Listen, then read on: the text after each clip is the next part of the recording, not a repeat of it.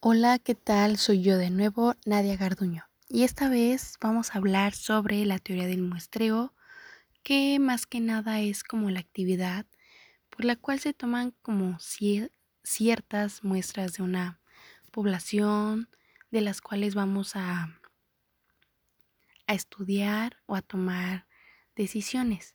Y creo que es importante porque a través de el muestreo podemos hacer como un análisis de situaciones de ya sea una población, una sociedad o una empresa. Algunas de sus ventajas que se pueden presentar en el muestreo son el costo reducido, mayor rapidez, que más que nada es este que los datos pueden recolectarse y resumirse rápidamente. Otro de las ventajas es mayor alcance y por último mayor exactitud, que más que nada es como que la reducción del volumen del trabajo pues, en gran medida.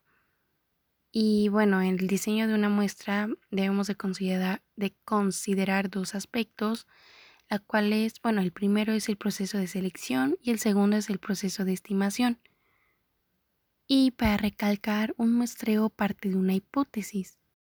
Para continuar con el tema, este, hablaremos sobre, sobre política económica que más que nada es cuando el mercado no funciona de forma eficiente y bueno, lo hace ineficaz.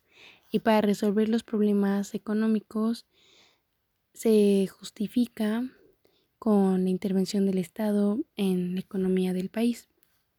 Y es por eso que surgen las diferentes funciones del Estado dentro de la economía, con cuya ejecución y desarrollo dan paso o dan lugar a la política económica que es el tema principal. Gracias.